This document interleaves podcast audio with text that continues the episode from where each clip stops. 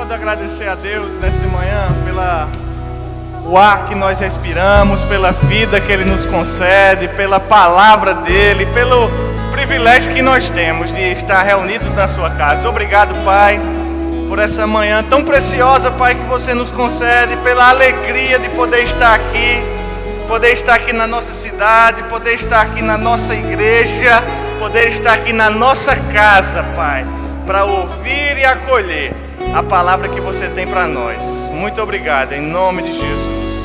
Aleluia. Enquanto você senta, você pode olhar para alguém, dar um sorriso, apertar a mão dele, dar um abraço. Obrigado, gente. Você pode dizer comigo que bom que você veio. Aleluia, que coisa maravilhosa. Bom dia, queridos, graça e paz.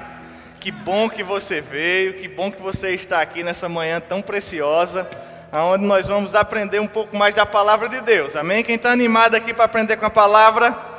Oh, aleluia, que coisa boa. Quem já votou hoje de manhã aqui? Olha que bênção, bastante gente, né? Quem não votou ainda vai votar, foi o meu caso, eu ainda não votei, mas irei com Raquel e Levi também. Levi não vai votar ainda, mas eu e Raquel a gente já vai exercer daqui a pouco o nosso direito de cidadania nesse dia tão importante como hoje, amém? Abre tua Bíblia comigo lá no livro de Mateus, no capítulo 5, para que a gente possa meditar um pouco nesse texto que é base para esse estudo sobre luz do mundo. Tenho certeza que você já leu, releu, ouviu falar. Nos domingos anteriores você abriu a sua Bíblia. Mas hoje a gente vai voltar nesse dia que a gente está fechando essa série sobre luz do mundo para pensar um pouco na expectativa que Deus tem ao nosso respeito nesse tema. Eu sei que muitas vezes a gente acaba pensando mais na expectativa que nós temos em Deus. Isso é uma coisa maravilhosa, porque como povo da fé, a Bíblia nos ensina que a fé é a certeza das coisas que nós esperamos. Hebreus capítulo 11, verso 1. E queridos, se nós temos grandes expectativas, a Bíblia também nos ensina que Deus, ele é poderoso para fazer infinitamente mais, além do que tudo que nós pedimos ou pensamos. Então, se você quer dar asas à sua imaginação, fique à vontade, porque as asas da sua imaginação nunca vão ser mais altas do que o poder que Deus tem de realizar aquilo que ele nos traz em sua palavra. Gente precisa mesmo estar continuamente fazendo esse exercício de gerar e de entender quais são as expectativas que Deus tem, que nós temos a respeito de Deus. Mas Paulo também nos orienta no livro de Efésios. Só para dar o suspense. Baixar mais ele. No livro de Efésios. Efésios, obrigado. No capítulo 5, a partir do verso 17, nós vemos, queridos, o apóstolo Paulo nos incentivando não somente a nos concentrarmos nas expectativas que nós temos a respeito de Deus, mas especialmente a buscar compreender qual seja a expectativa que Deus tem ao nosso respeito. Você já parou para pensar que Deus tem uma expectativa sobre você? E não é muito triste quando a gente sabe que alguém tem uma expectativa, nosso filho, nosso pai, nossa esposa, nosso esposo, um parente, nosso avô, nosso amigo, nosso chefe, e a gente acaba ficando abaixo da expectativa que aquela pessoa nutre sobre nós. É muito triste, às vezes até desapontante. Agora, o que dizer de viver, queridos, aquém da expectativa que Deus tem sobre nós? É por isso que Paulo diz que é tolice, diga comigo, tolice viver sem compreender qual é a vontade de Deus. Ora, se tem uma coisa que deve ser o objetivo da nossa vivência, da nossa vida, da nossa busca, é entender qual é a vontade de Deus sobre nós. Porque uma vez que a gente entende, a gente está mais claro e mais apto para poder seguir fazendo aquilo que Deus espera de nós e, como a Bíblia diz, poder agradá-lo. Agora Jesus, ele diz ali em Marcos, Mateus, perdão, capítulo 5, no verso 14, ele diz assim: "Olha, vós sois a luz do mundo". Quem está com a Bíblia aberta aí? Podemos ler juntos? Eu gosto muito, queridos, de pensar sempre, e eu gosto de ter uma versão aqui, que é aquela Bíblia das letras vermelhas, porque ela nos mostra quando são palavras de Jesus. E eu sei que toda a Bíblia, ela é palavra de Deus para nós. Rapaz, olha aí na tela, ficou até vermelho, que legal, né? A Bíblia toda é uma palavra de Deus para nós, mas entender que Jesus está falando diretamente para você, Eu não sei qual é o impacto que isso causa na tua vida, mas chama a minha atenção. Porque Jesus ele disse: Olha, vós sois a luz do mundo. Não se pode esconder a cidade edificada sobre um monte, nem se acende uma candeia para colocá-la debaixo do alqueire, mas no velador que alumia todos que se encontram na casa. Assim brilhe também a vossa luz diante dos homens, para que vejam as vossas boas obras e glorifiquem ao vosso Pai que está nos céus. Queria gastar um pouco do tempo que a gente tem nessa manhã para meditar com você nesse versículo específico, nesses versículos específicos, nessa passagem específica da palavra. E daqui a gente vai conectar com outros versos que também são importantes para o nosso entendimento e a nossa compreensão. Mas Jesus, queridos, ele fala que nós somos a luz do mundo. Diga eu sou, bota um gásinho aí, eu sou a luz do mundo. Você já parou para pensar que Jesus não disse que nós somos a luz da igreja? Porque quando a gente está aqui na igreja é muito fácil brilhar, porque só tem gente bonita. E ainda que você chegue meio fosco, quando você olha para alguém, você se enche de alegria, e o brilho, o seu brilho se soma com o meu brilho, que se soma com o brilho dela, com o brilho dele, com o brilho dela, e aqui dentro, queridos, é muito bom brilhar. Mas Jesus ele coloca uma expectativa que nós sejamos essa mesma luz aonde? No mundo. E ele diz: olha, não se pode esconder a cidade. Perceba que não é uma cidade, Jesus fala sobre a cidade edificada sobre um monte. A gente pode entender que esse artigo definido ele limita as cidades àquelas que estão edificadas sobre o monte. Mas a gente pode entender também como o pastor Rick Renner diz lá no livro Pedras Preciosas, volume 2, na meditação do dia 11 de março, ele diz que essa cidade que Jesus estava se referindo era a cidade anteriormente grega de Séforis, que havia sido conquistada pelos romanos, e nos dias de Jesus era a cidade grega de Diocesareia que era como se fosse a capital administrativa da região, da província da Galileia. E essa cidade de Diocesareia, ela ficava a sete quilômetros de Nazaré. Então, lá de Nazaré, de onde Jesus estava, ele já via aquele clarão no céu. Eu trouxe uma imagem aqui de uma cidade edificada sobre um monte. Eu quero pedir a equipe da mídia para me ajudar mas eu não sei se você já teve o privilégio de vir dirigindo de madrugada, de volta para Campina Grande, num dia nebuloso, uma noite nebulosa. Você começa a ver as nuvens brancas de muito longe, porque você, antes de ver a cidade, você já vê o efeito da luminosidade daquela cidade. Até mesmo antes de chegar perto de você, as pessoas já têm que sentir a sua luz, já têm que perceber a sua luz. Não precisa chegar muito pertinho, não, tem que ver lá de longe mesmo. Tem que ser de um jeito que não dá para esconder, como Jesus diz. A rainha da Borborema, nossa querida Campina Grande, ela fica situada né, numa campina que fica no topo da Serra da Borborema. E você subindo de João Pessoa para cá, você muitos quilômetros antes de chegar aqui em Campina Grande, você já começa a saber que tem uma cidade ali por causa daquela luminosidade, por causa daquela luz. A luz, gente, não dá para esconder. É isso que Jesus está dizendo. Olha, não tem condição de esconder, não dá para esconder. É impossível esconder uma cidade edificada sobre um monte. E no verso 15 ele segue dizendo, ele diz, olha, nem se acende uma candeia, diga comigo, candeia, para colocá-la debaixo do alqueire, mas no velador, para que ilumine todos que se encontram na casa. Hoje a gente pensa muito sobre lâmpada e é muito natural que a gente pense dessa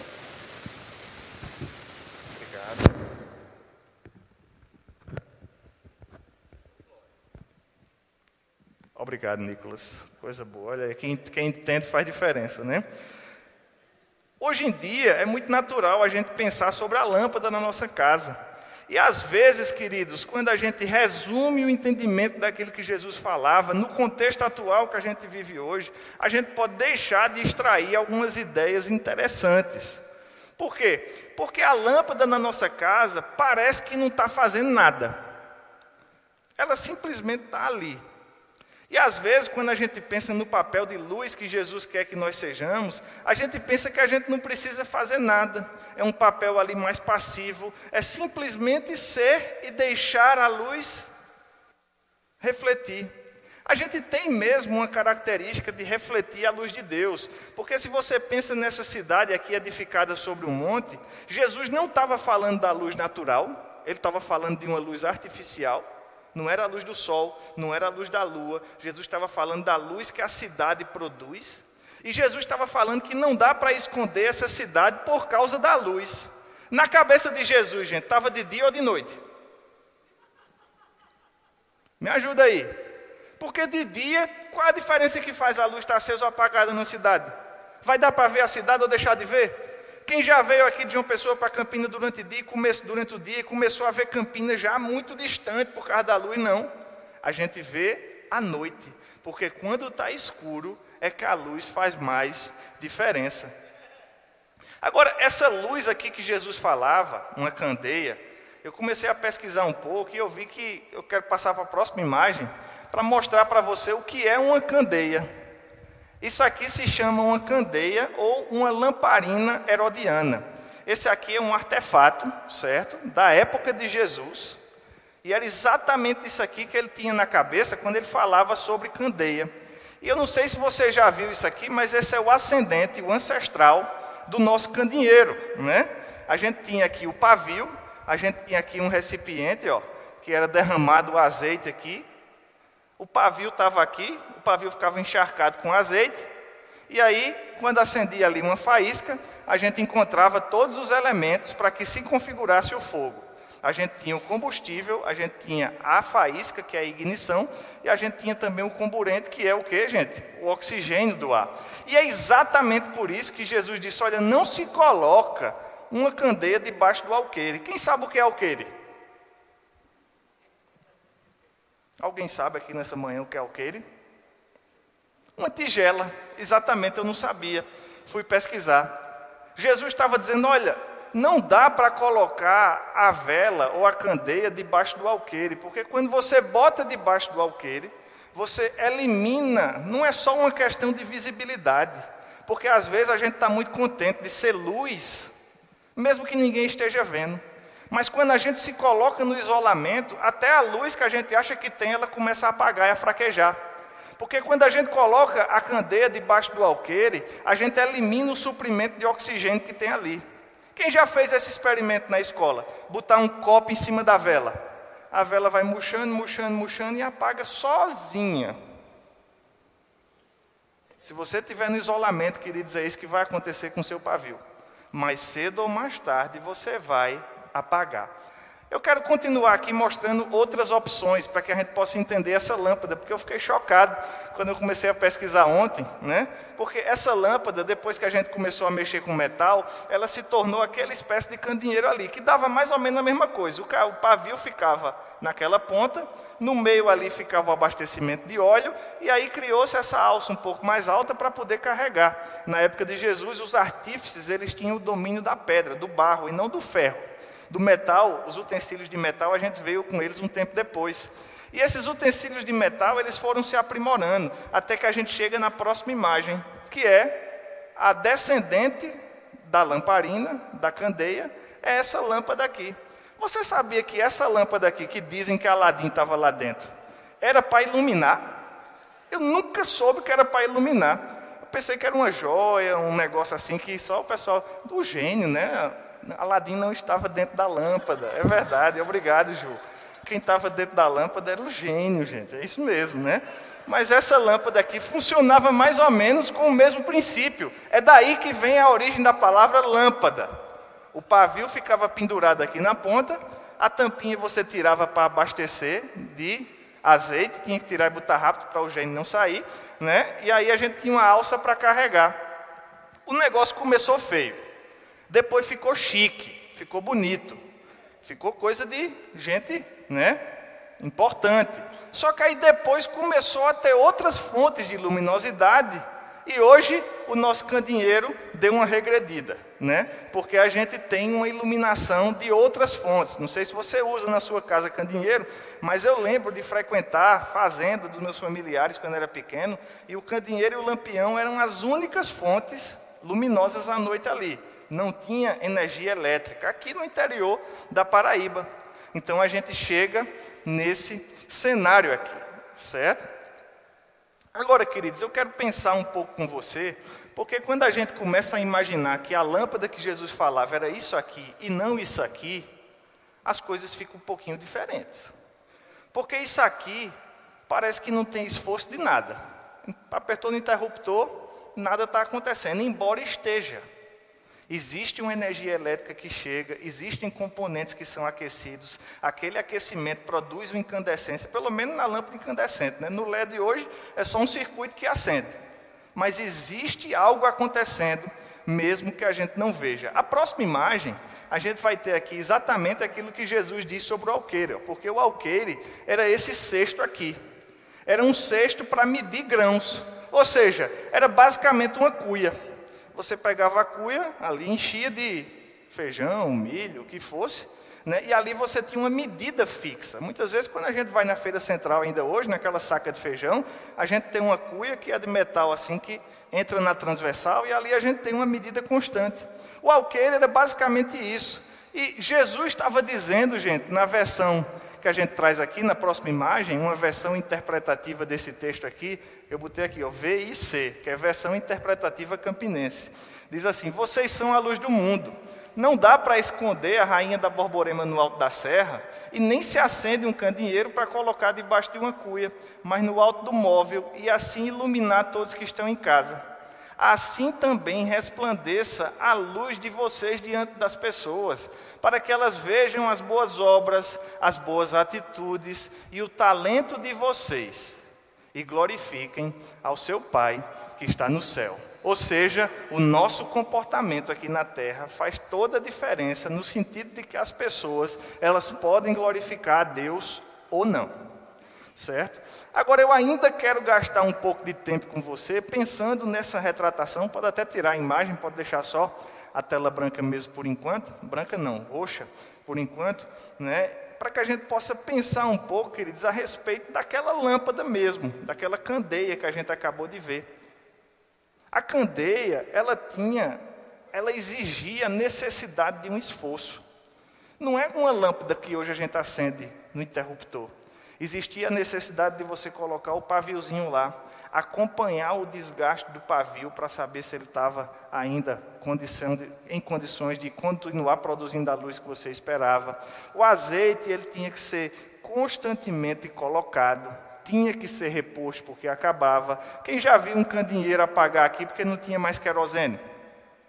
Depois você abre a tampa do candeeiro, bota querosene e tudo volta a ficar o quê? Iluminado e cheiroso, né? Então existe a necessidade mesmo de você fazer a reposição do querosene, do azeite. E é interessante que esse detalhe do aroma, muitas vezes ele passa desapercebido. E hoje a gente lembra do candeeiro como sendo simplesmente para colocar querosene.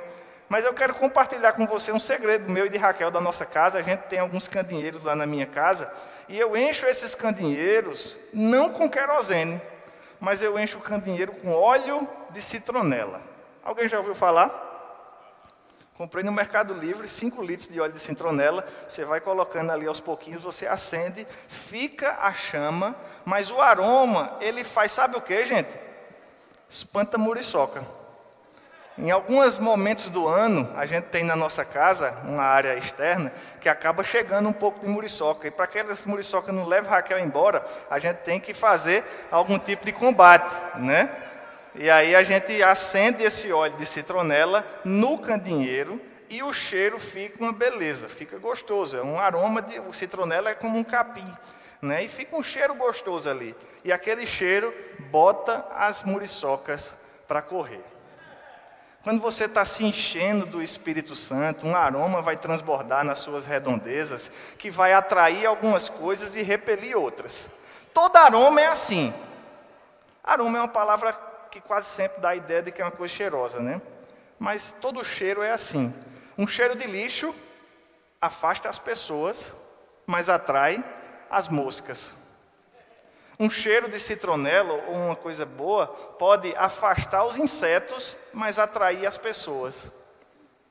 Qual é o cheiro que está saindo da sua lâmpada?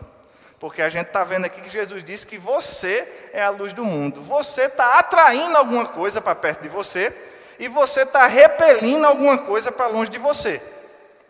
A questão é a maneira como nós nos enchemos do Espírito e perceba que esse enchimento é uma coisa constante. Ah, Tiago, mas é porque eu fui batizado do Espírito Santo há 15 anos atrás.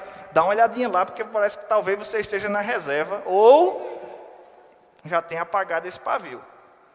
Se Jesus estivesse falando com você, ele não ia dizer, você é a luz do mundo. Ele ia dizer, você foi a luz do mundo. Um dia lá atrás.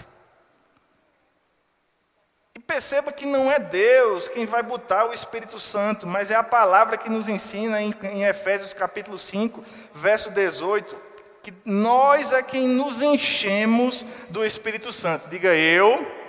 Não, diga mais forte, dê um gásinho aí, acenda essa lâmpada. Diga eu me encho do Espírito. E aí, queridos, esse enchimento, ele é uma coisa constante. Porque esse enchimento, ele proporciona que nós tragamos luz para ajudar outras pessoas, que nós exalemos um aroma que vai atrair ou afastar também algumas coisas, mas, queridos, esse constante ato de iluminar, ele gasta. Gasta o azeite e gasta o pavio. E isso acontece inclusive na Bíblia, porque em 2 Coríntios 12, 15, Paulo diz assim: Eu de boa vontade me gastarei, e ainda me deixarei gastar em prol da vossa alma. Ou seja, a nossa vida, gente, é para a gente gastar ela mesma, e a gente vai gastar ela em benefício de outras pessoas, é iluminando outras pessoas, é levando o bom perfume de Cristo a outras pessoas. Agora, na medida que a gente leva esse perfume, na medida que a gente leva essa luz, a gente se gasta. E a gente precisa repor aquilo que gastou com a palavra. A palavra é suficiente para te manter cheio. O Espírito ele vai te manter o tempo todo avivado. Estar cheio do Espírito vai te fazer uma pessoa que tem um brilho diferente diante das outras pessoas. Agora, queridos, essa lâmpada de hoje, ela pode dar uma ideia de uma forma de ser passiva. Mas não foi isso que Jesus pensou, não. Quando Jesus disse, vocês são a luz do mundo, não era para eu ficar aqui só passivo, não. Ó. Era para eu ser ativo, porque existe um esforço. Essa candeia, queridos, ela vai em direção aonde precisa ser iluminado. A lâmpada que a gente tem em casa, não. Ou você tira a lâmpada do teto e sai andando com ela pela casa. Não, mas naquela época sim. A luz ela ia em direção àquilo que tinha necessidade. A luz ela ia ao encontro da escuridão. A luz ela ia aonde as pessoas estavam perdidas. Pensar só na lâmpada de hoje diminui muito o exemplo de Jesus. É por isso que a gente tem que contextualizar com aquilo que ele nos ensinou. Essa lâmpada, ela ia ao encontro das pessoas. Aquilo que você tem se enchido aqui na igreja. Você está levando para onde? Não, Tiago, eu estou parado aqui na minha. Se alguém quiser ajuda, eu até dou. Eu estou brilhando, só brilhando, brilhando, brilhando. No Natal vai ficar bonito, né? Esse brilha, esse brilha, brilha todo. Mas a gente ainda está em outubro, dia 30, por sinal. Último domingo de outubro. Agora, do mesmo jeito que Jesus disse que a nossa luz, gente, ela fica prejudicada se ela for sufocada por um alqueire. Tem gente que está cheio de dons, cheio de talentos, cheio de coisas que Deus tem depositado dentro de você, mas você quer ficar sozinho, você quer ficar em casa. E quando você vem para a igreja, você ainda fica sozinho, porque não, porque eu não conheço, eu sou acanhado, eu sou reservado. Eu também sou, meio acanhado, meio reservado, Raquel sabe. Às vezes você me vê só aqui e acha que não, mas cada um de nós temos um jeito. Agora a questão é que a gente tem que colocar o nosso dom para fora, a gente tem que colocar as nossas boas obras para fora, porque se as pessoas não virem o teu dom, o teu talento e as tuas boas obras, elas não vão nem conseguir glorificar a Deus. Ou seja, você está sendo responsável por menos glória chegar a Deus. Agora não é interessante que a Bíblia diz ainda que quando a gente não, a gente não coloca, eu sempre pensava que esse alqueire era só uma coisa qualquer que colocava debaixo. A gente já está sabendo que o alqueire ele tem capacidade até de apagar a luz, a candeia, a vela, né? Mas a Bíblia diz que não é só botar debaixo do alqueire, tem que botar no velador, tem que botar num lugar alto, tem que botar em cima do móvel, porque quanto mais alto essa luz está, mais ela consegue ajudar pessoas. Deus está querendo colocar você bem alto. Mas não é para você ficar bonitão e famoso, não. É para você ajudar outras pessoas. Porque quanto mais alto a gente chega, a gente consegue ter um raio de iluminação que seja mais eficaz. E pensando sobre luzes em lugares altos, eu lembrei de uma viagem que a gente fez há três anos atrás. A gente visitou uma cidade chamada de Santo Agostinho e a gente visitou um farol. Na época que a gente visitou, há três anos atrás, esse farol ele tinha mais de 200 anos de construção, mas é um farol que, na sua versão originária, ele tem 400 anos de construção.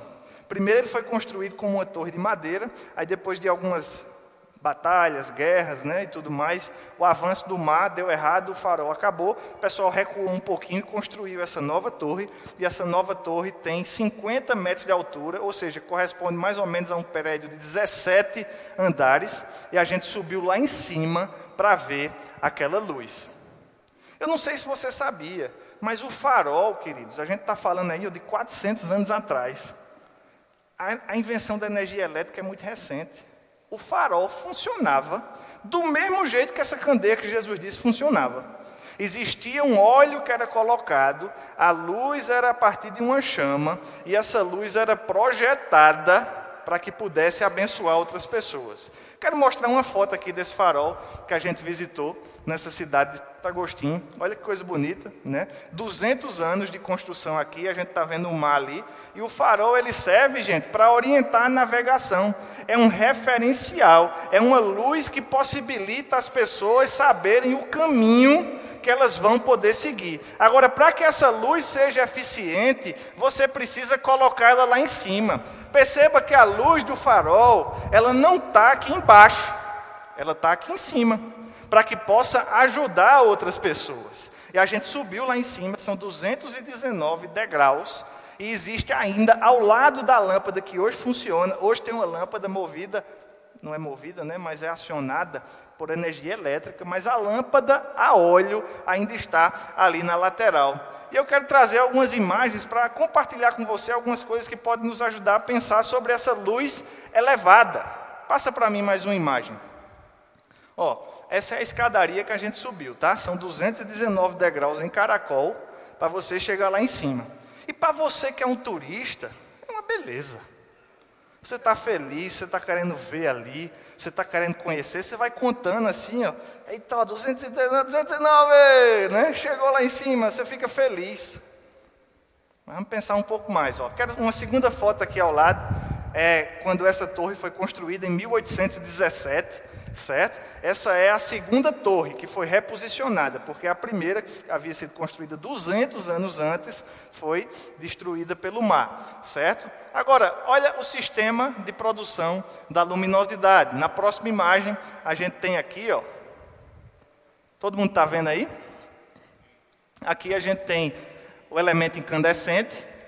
Aqui a gente tem o abastecimento de óleo, é um tanque de óleo que precisa ser cheio o tempo inteiro, igual a candeia, a mesma coisa, só que uma coisa gigante. É uma candeia gigante. Aqui a gente tem um refletor, passa a próxima imagem.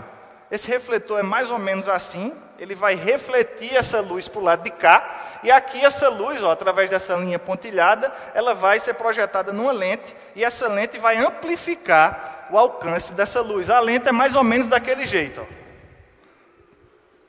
uma lente de vidro mesmo, um vidro meio fosco, meio mal feito, meio estranho, mas era o que eles tinham na época e era o que conseguia ajudar a projetar essa luz a 2,5 milhas da costa, ou seja, vai dar aí quase 2,5 vezes 1,6. Nosso pastor aqui, calculadora, vai dizer mais que 4 quilômetros de distância, ou seja, dá duas voltas no açude velho em linha reta, você ainda estava vendo aquela luminosidade ali. em linha reta assim, não é atravessando o açude pelo meio, não. É pegando a circunferência e abrindo assim, somando com a segunda circunferência. Beleza? Essa era a lâmpada que funcionava ali naquele farol. Olha que coisa interessante. Agora eu quero pensar um pouco mais com você sobre isso. Passa para mim mais uma imagem, por gentileza. Ó, essa é uma outra visão aqui, a gente teve acesso a essa visão. A gente vem numa escada aqui e a gente consegue ver de dentro da lâmpada antiga, certo? Essa é a lâmpada antiga que funcionava naquele farol. Passa mais um. Só um, já deu spoiler aí, beleza, vamos lá. Aqui a gente tem esses quatro tanques, que eu não sei se você imagina, mas eles estavam cheios o tempo todo de óleo de gordura de baleia. A carne da baleia era apreciada para consumo, as pessoas caçavam a baleia, elas comiam a carne e elas pegavam a gordura, botavam dentro de um pote, esquentava quando a gordura derretia, igual a gente faz com bacon hoje em dia, certo? Não fica condenado, nem meu Deus, as baleinhas, hoje é os porquinhos, está tudo bem. Quando a gente faz o bacon na panela, solta um caldinho, esse caldinho ia para dentro daquele tanque ali. Mas você sabe onde é que esse tanque está? No chão. Está no chão, aqui no nível do solo. E alguém tem que, cinco vezes ao longo do dia e cinco vezes ao longo da noite, passa mais uma imagem, encher esse balde aqui. O balde ele tem mais ou menos 3 quilos, quando junta com os 17 quilos dele cheio, ele pesa o equivalente a um galão de água mineral. E a pessoa tinha que segurar aqui e subir com esse balde 219 degraus. Chegou lá em cima, derrama, a luz vai produzir a luminosidade. Duas horas e meia depois, ele já tem que estar com outro balde ali. Então, ele tem que duas horas e. Eu não sei quanto tempo demorava para subir. A gente demorou quase meia hora, eu acho. Mas a gente não estava carregando balde nenhum. A gente estava só curtindo, parando, tirando foto e tal para manter a luz acesa, precisa de esforço, gente. Precisa de um investimento, precisa de um cálculo. Não é um negócio aleatório assim que a gente fica só brilhando, não. A gente precisa pensar, a gente precisa entender aquilo que Jesus disse. E a gente ilumina as pessoas de propósito. Diga comigo, de propósito. Porque aqui ninguém iluminou por acaso, não. Rapaz, eu estava indo, indo, indo, indo. Quando eu vi, já tinha subido 219 degraus. Não. Ninguém sobe 219 degraus por acaso, não. Sobe de propósito porque quer produzir uma luz que vai abençoar alguém. Você precisa se encher do Espírito de propósito, porque sabe que tem alguém dependendo da tua luz. Agora você sabia que a luz, quanto mais alta, ela também expõe, diga comigo, expõe.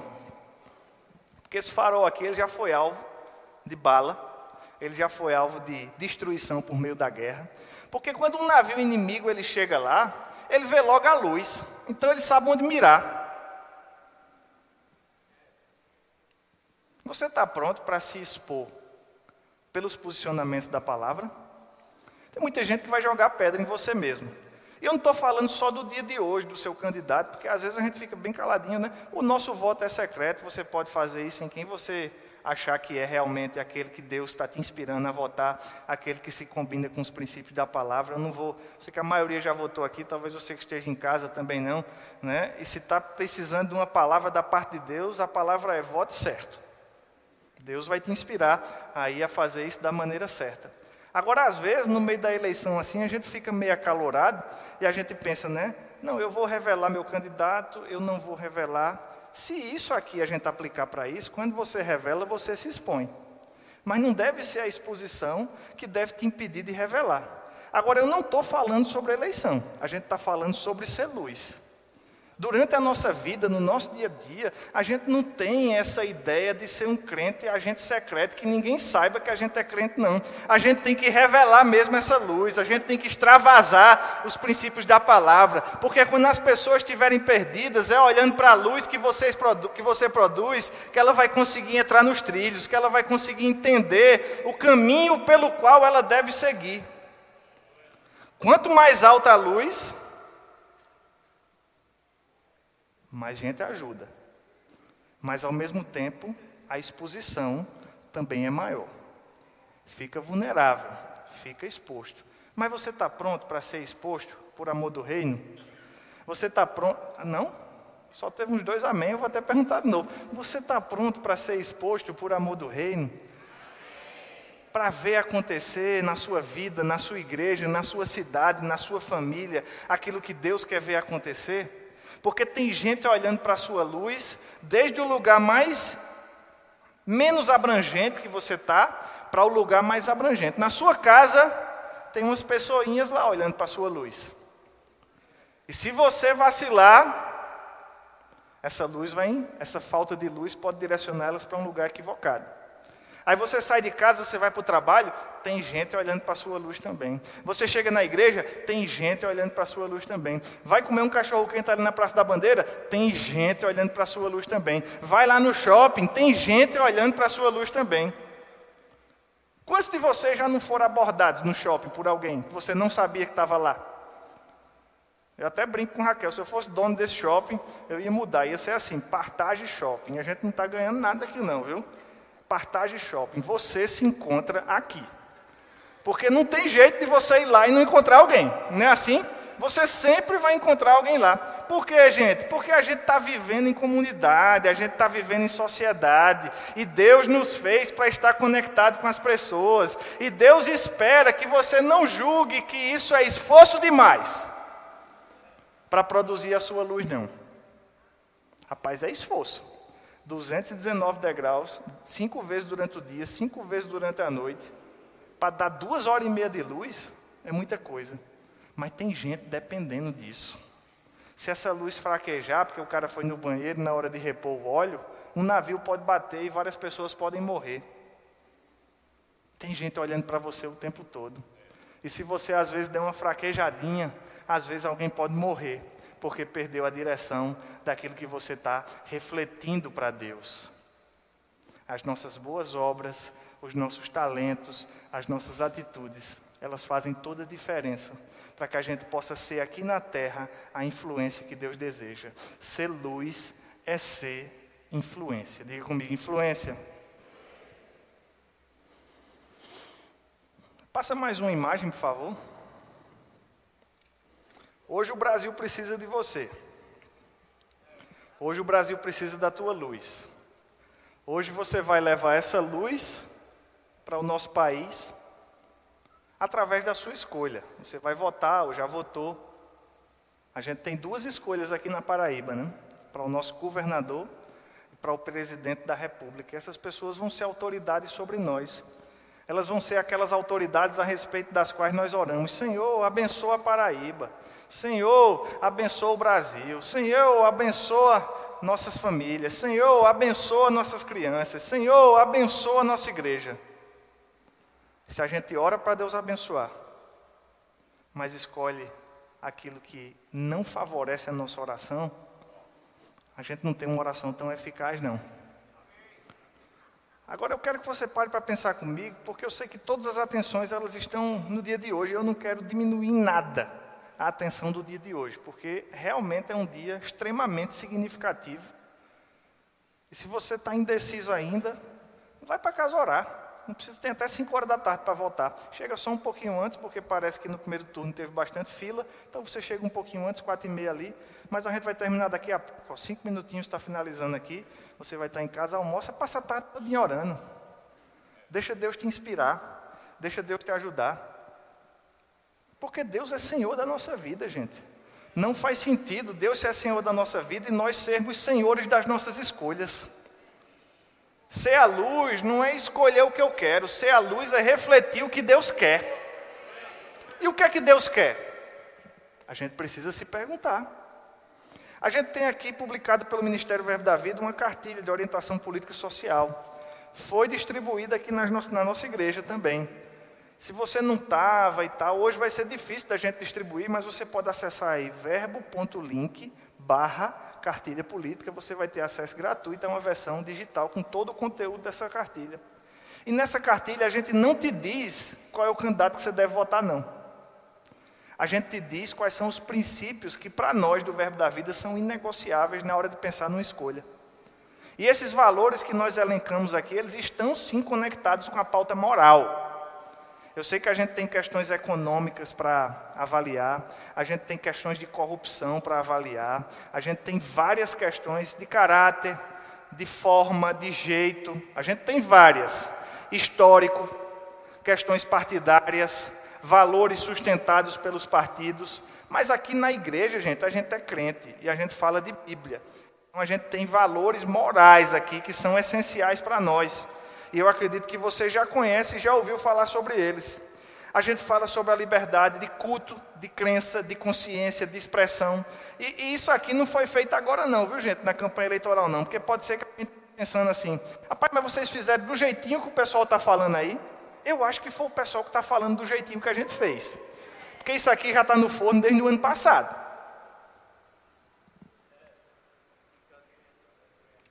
Vida e aborto no verbo da vida, a gente entende que não é a vontade de Deus para uma criança ser abortada, para um bebezinho. A vida, ela começa desde o ventre.